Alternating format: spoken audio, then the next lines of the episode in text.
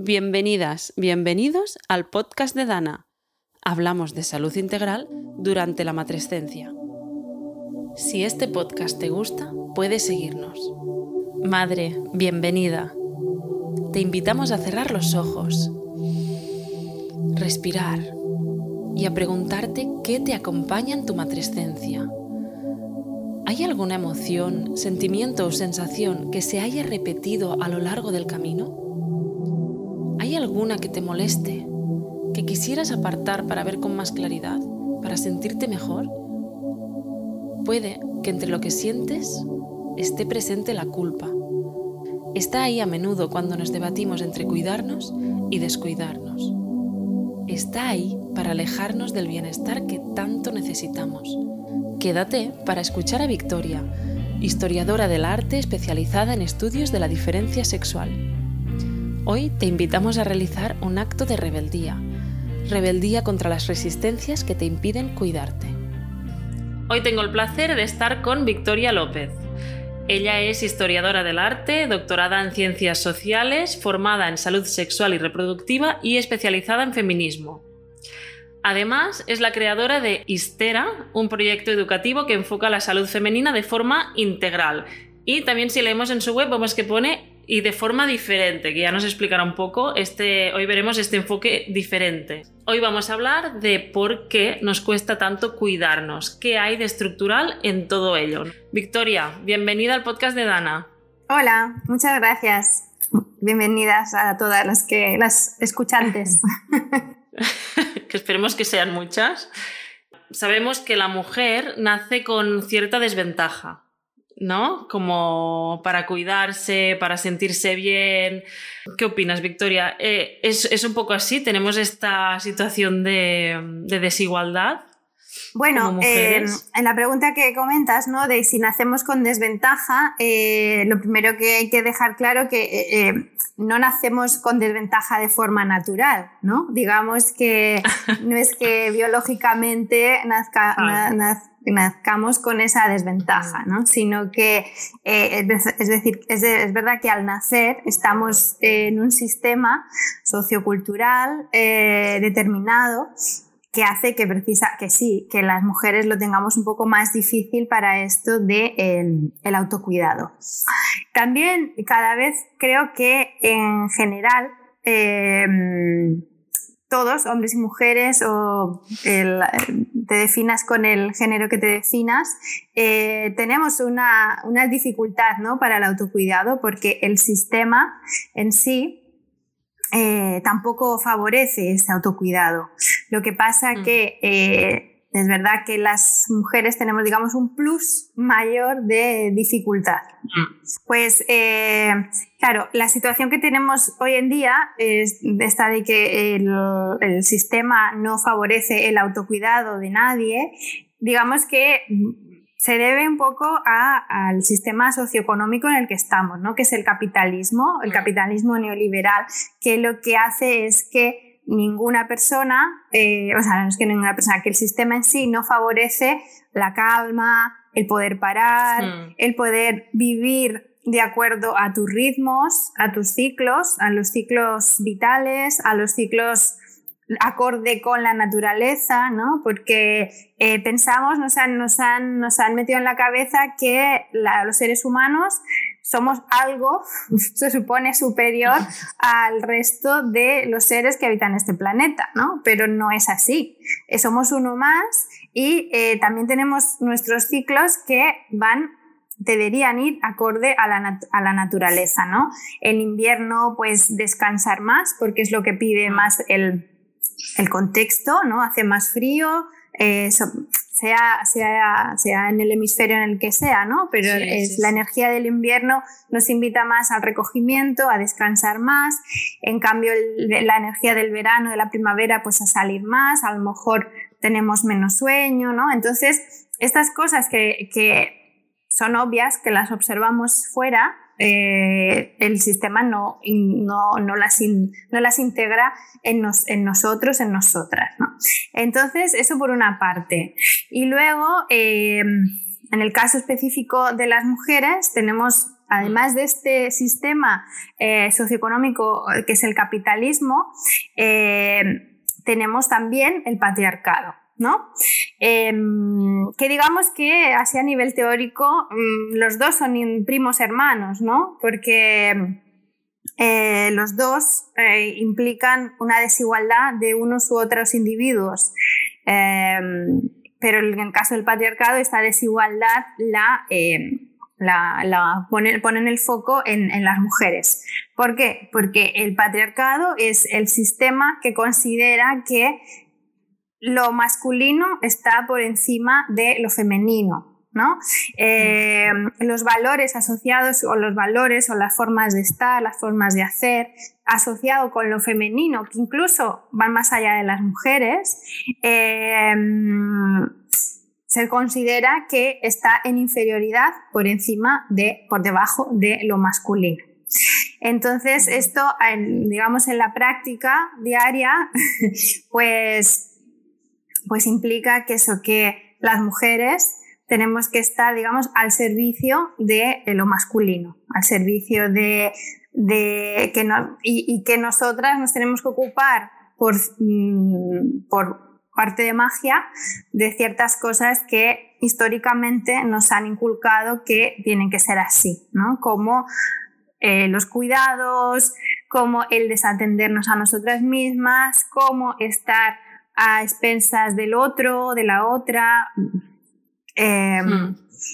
Entonces, bueno, esta, esta, es la, esta es la situación que tenemos y es, aunque cada vez estamos haciendo y se está debilitando esto cada vez más, ¿no? Y, por eso, pues existen aplicaciones como Dana, por eso eh, trabajamos cada vez más el tema de la salud menstrual, de la salud cíclica, eh, por eso cada vez más hay, hay una mirada diferente de la maternidad, de la, de la crianza, ¿no? Esto muestra que este sistema ya definitivamente está empezando a caer, ¿no? Pero todavía queda, ¿no? Porque estos cambios son, son cambios sociales, culturales, incluso mentales, que eh, están muy arraigados, ¿no? Casi están en el ADN eh, y cuesta mucho de cambiar, ¿no? Pero estamos ahí. Porque has dicho una cosa que em, tendemos a, desatendernos, ¿no? Que es que es así, es tal cual. ¿Cómo se ha construido esta, este vínculo de la mujer con desatenderse? ¿Cómo, ¿Cómo se ha dado esto gestando? Claro, bueno, estamos hablando de miles y miles de años de historia, ¿no? Mm, eh, desde ese momento casi, no, no casi, en, el tránsito de la prehistoria a la historia en la que se estableció este sistema del patriarcado, porque es importante decir, ¿no? Y que, quede claro que es un sistema mm, creado y establecido, ¿no? No es que la vida sea así, por naturaleza, y, y, como digo yo, si es un sistema creado, igual que hay un sistema eh, económico o sistemas económicos diferentes, pues el sistema que implica el sistema, la forma de funcionamiento del, patriarcado tal vez se puede cambiar, ¿no? Y prueba de ello es que en la antigüedad, allá por la prehistoria, eh, las primeras sociedades el sistema no era así, el sistema era mucho más igualitario, eh, no había una, eh, sumisión de lo femenino sobre de lo masculino y esto es, eh, es muy importante, ¿no? saberlo y reconocerlo y decirlo. ¿Qué pasó? Pues que, bueno, cosas de la historia, de la vida, se estableció un sistema, eso que se dieron una, una, conjunción de, de, factores, digamos, que eh, no, solo no, solo tiene que ver con, no solo tiene que ver con la relación entre los sexos, eh, pero que em, al final influyeron estos, todos estos factores en esta diferenciación de em, femenino, masculino, hombres, mujeres, eh, desigualdad entre ellos. ¿no? Algunas de las cosas fueron pues como el establecimiento de la, de la propiedad privada, la propiedad privada en, el, en, la, en, la, en, el, la, tierra, ¿no? Em, que eso también repercutió en las relaciones de parentesco y hizo que se establecieran los vínculos de matrimonio y por lo tanto esta mujer es mía ¿no? y, los, y los hijos que tendrán son míos. Esta, esta idea de la propiedad viene de la propiedad privada de la tierra. También a nivel eh, religioso, ¿no? Eh, aunque eso fue con, a, lo largo de los, de los siglos, pero en las, las religiones eh, monoteístas, ¿no? cristianismo, islam, judaísmo, mm. eh, hicieron también, hicieron, transformaron la figura, la, la, figura de la gran diosa que se, que la, con la que se creía en la antigüedad, en la prehistoria, eh, muy vinculada con los ritos de la naturaleza, con la tierra, también em, a la figura del dios, del dios único masculino, ¿no? Por el camino tenemos las religiones pues, eh, de Grecia, de Roma, que había muchas diosas también, ¿no? Y esto viene de esa pervivencia del culto a la gran diosa de la, de la antigüedad. Eh, pero estas, estas religiones, eh, con esa idea del dios omnipotente, también delegó la, la delegó la figura de la espiritualidad femenina, ¿no?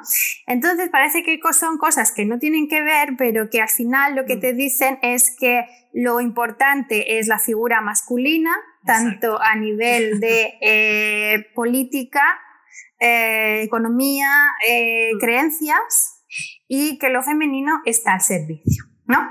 En nuestra sociedad nos, vivimos, aunque no practiquemos ninguna religión, pero vivimos en una sociedad que, participa de la, de la moral judio-cristiana. ¿no?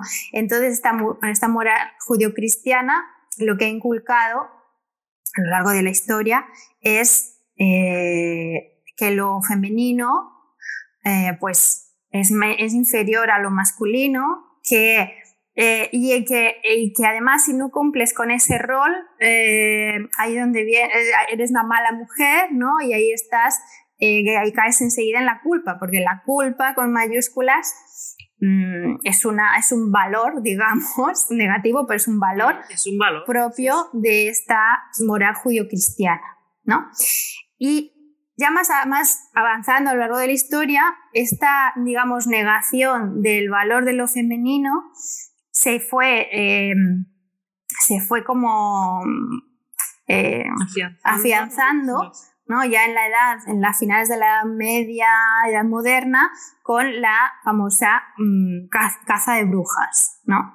¿Qué, es la caza de brujas? Al final la caza de brujas no es perseguir a unas mujeres que, que se las llama brujas, sino eh, negar por ejemplo, la importancia de, esta, de, la vinculación de la mujer con la tierra, de la mujer con las hierbas, con la, con la, decir, con la herbolaria, eh, poder, ¿no? Todo este poder que también le daba de, de, encargarse de una parte importante de la sociedad, ¿no? De, de, la vida pública. Y ese poder estaba representado por dos fuerzas, la religiosa y la científica. ¿No? Esas dos fuerzas de poder eh, son las que hicieron caer este, este, esta manera de, vincularse eh, de lo femenino con la, el, con la herbolaria, con la capacidad de las mujeres de conocer sus cuerpos, de, de atender, ¿no? De, atender los partos, porque las, las, que se consideran brujas eran las sanadoras, las parteras,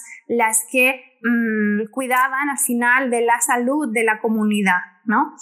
Y, claro, eh, esto chocaba mucho con este sistema Mm, de la ciencia moderna, de los valores de la religión católica, que al final tiene que ver también con un sistema determinado eh, de económico que se quería establecer, ¿no? que, era pues luego lo que se convirtió más adelante en el capitalismo. ¿no? Y entonces estos, claro, son siglos y siglos de, digamos, de picar piedra, de picar piedra en contra del valor de lo femenino. Y eh, así hemos estado mucho tiempo, ¿no? Por ejemplo, eh, se puede hacer todo un recorrido a lo largo de la historia sobre la vinculación de, la mujer con su cuerpo y eh, en el caso concreto de los embarazos, del parto y cómo hemos llegado al siglo XX con un parto hipermedicalizado, con una desconexión total de nuestros cuerpos, con un miedo terrible ¿no? a, procesos como son el parto, ¿no? ¿Por qué? Porque bueno, también ahí entra ya también la figura de la medicina, de la medicina androcéntrica, que, em, que, es, eh, que la, medicina androcéntrica que tenemos hoy en día es fruto de todo eso, ¿no? Que te dice que el mensaje es, tú no sabes, tú no puedes, entonces, entréganos tu cuerpo a nosotros, porque sobre todo es nosotros, aunque ese nosotros en masculino también puede estar eh, manifestado en mujeres, eh, pero entréganos el cuerpo a nosotros, que nosotros te vamos a cuidar, te vamos a salvar y además eh, no nos vengas con tonterías porque está, en juego está la vida de otra criatura que estás gestando, ¿no? Que es lo importante, ¿no? Exacto. Volvemos a lo mismo. Además, encima que eh, la criatura es importante, que lo es muchísimo, por supuesto. nosotras también. Pero ya, ya nosotras ya quedamos relegadas. Sí, sí. Otra vez. Entonces, la, la, vivencia que hay hoy en día de, del, del, proceso de del embarazo, del parto, incluso del posparto, eh, lactancia, etcétera, etcétera, es un ejemplo paradigmático y claro de cómo, se hay, de cómo todavía está presente ese ese rol de lo masculino en un amplio sentido está por encima de lo femenino y con las implicancias que tiene, ¿no? Con, esa, con las implicaciones eso de desconexión de nuestro cuerpo, de no saber lo que nos pasa, de tener miedo a un proceso que nuestro cuerpo está preparado para hacer, que es el parto, ¿no?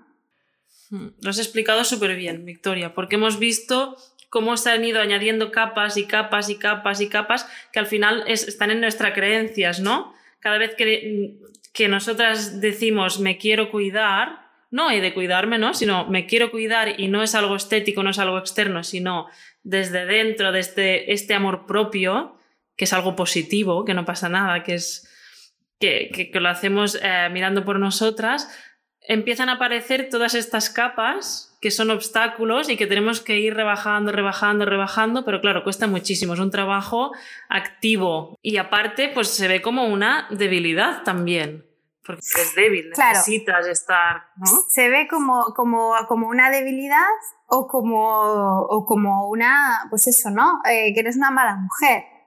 Eh, en el caso de, de las mamás, eh, recientes mamás, ¿no?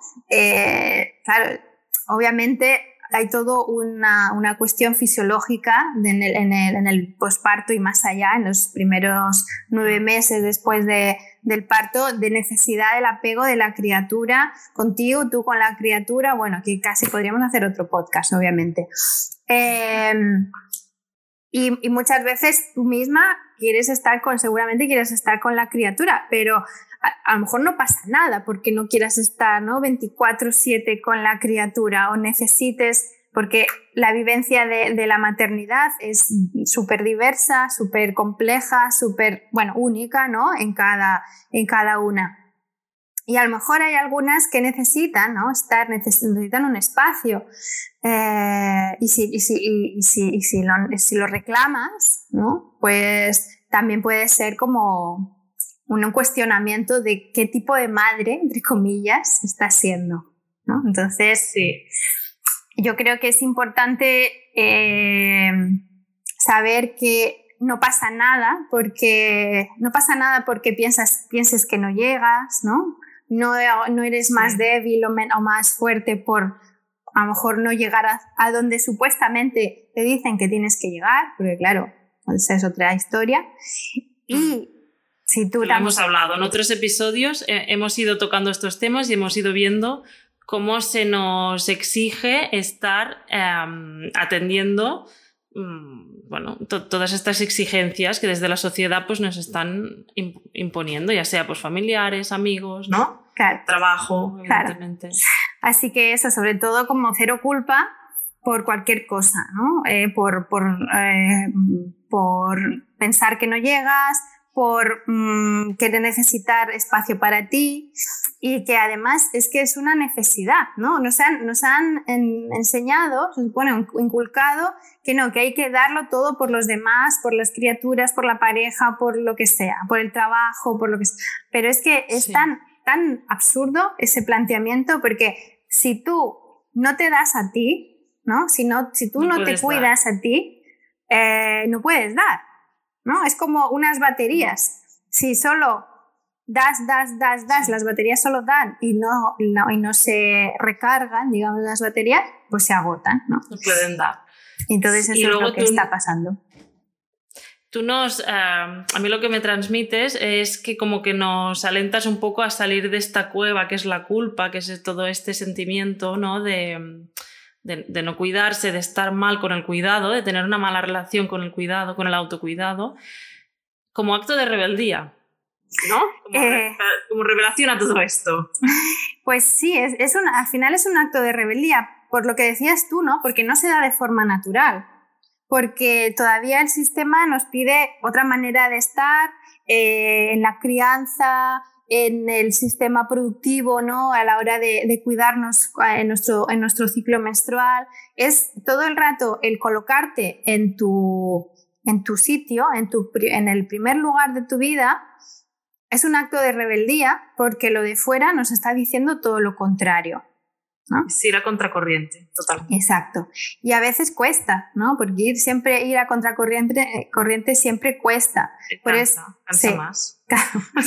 Por eso es un trabajo muy importante eso de, ¿no? de, de colocarte en tu lugar, de, de, ser consciente de ti, de valorarte, porque al final, al final, al final, al final, es una cuestión de autoestima. Si nos quitamos todas estas capas sociales, históricas, culturales, al final es una cuestión de autoestima, de estar tú eh, en tu sitio, ¿no? Que no digo que sea fácil, ¿no? Como dices tú, es una cosa constante que hay que hacer, no es fácil, pero al final es eso, o sea, es eh, qué lugar ocupas tú en tu vida independientemente de que tengas a cargo criaturas, de que, de que tengas, yo qué sé, otras personas a las que cuidar, eh, de que tengas un trabajo demandante, ¿qué, ocupas, ¿qué lugar ocupas tú en tu vida? Por lo tanto, yo creo que desde aquí, desde esta pregunta, desde este valor y, cariño y a una misma, eh, es donde nos tenemos que colocar para generar cambios en nuestra vida, para vivirnos más conscientes, para vivirnos más plenas, para vivirnos más sanas, ¿no? Que es un poco la idea de, de Istera. Eh, plena, sana y consciente. Mm, y yo creo que desde aquí es de donde se pueden generar cambios, que pueden ser pequeños, porque cada una tiene sus circunstancias, sus contextos, ¿no? Y a veces no es fácil, pero teniéndose en cuenta, se pueden ir luego haciendo pequeñitos cambios. Yo invito a que, mm, a que miréis eh, la aplicación, que hay varios programas de, de autocuidado para meditar, para hacer yoga, para aprender a respirar. Hay nuevos itinerarios también pues, para descansar, para liberar el estrés, ¿no? Para empezar con estos pequeñitos pasos de, autocuidado y también hay otros podcasts donde hemos hablado, muy relacionado estaba yo creo el de María Llopis, que era totalmente distinto pero un punto de vista muy parecido, porque también nos invitaba a esta rebeldía de disfrutar desde la sexualidad, de, mm, vincularnos mucho con nuestra esencia femenina, que al final mm, tampoco hay que hacer mucho, es conectar contigo misma, no no hay que irse a inventar nada, ¿no? Eh, está aquí dentro, es, eh, es intentar conectar con, con, lo que sientes, dejarte un poquito llevar más por lo que tu instinto te está diciendo que es bueno para ti que es distinto muchas veces de lo que te están diciendo desde fuera que es bueno. ¿no? Pues Victoria, muchísimas gracias por, por habernos dedicado este rato y habernos explicado toda esta historia que es muy interesante. Bueno, pues muchas gracias a vosotras por invitarme y nada, espero que mis palabras, nuestra conversación puede, pueda ayudar a muchas otras. Hemos llegado al final de este episodio. Ojalá ahora te sientas un poco más alejada de la culpa nuestra intención ha sido desmontar los pilares que sustentan el malestar. Sobre ellos se asientan las creencias que te llevan a descuidarte. Sin ellas, sin estas creencias, es más fácil darte lo que necesitas y sentirte bien. Puedes reemplazar lo que rodea la culpa por verdades que te mimen. Informarte será clave para hacerlo. Si quieres, usa Dana para hacer este cambio. Conecta con Dana en Instagram o descárgate la app para conectar con tu propio proceso de convertirte en madre. Si quieres que hablemos de un tema en concreto, te esperamos en nuestras redes. Y si te gustó este episodio, puedes compartirlo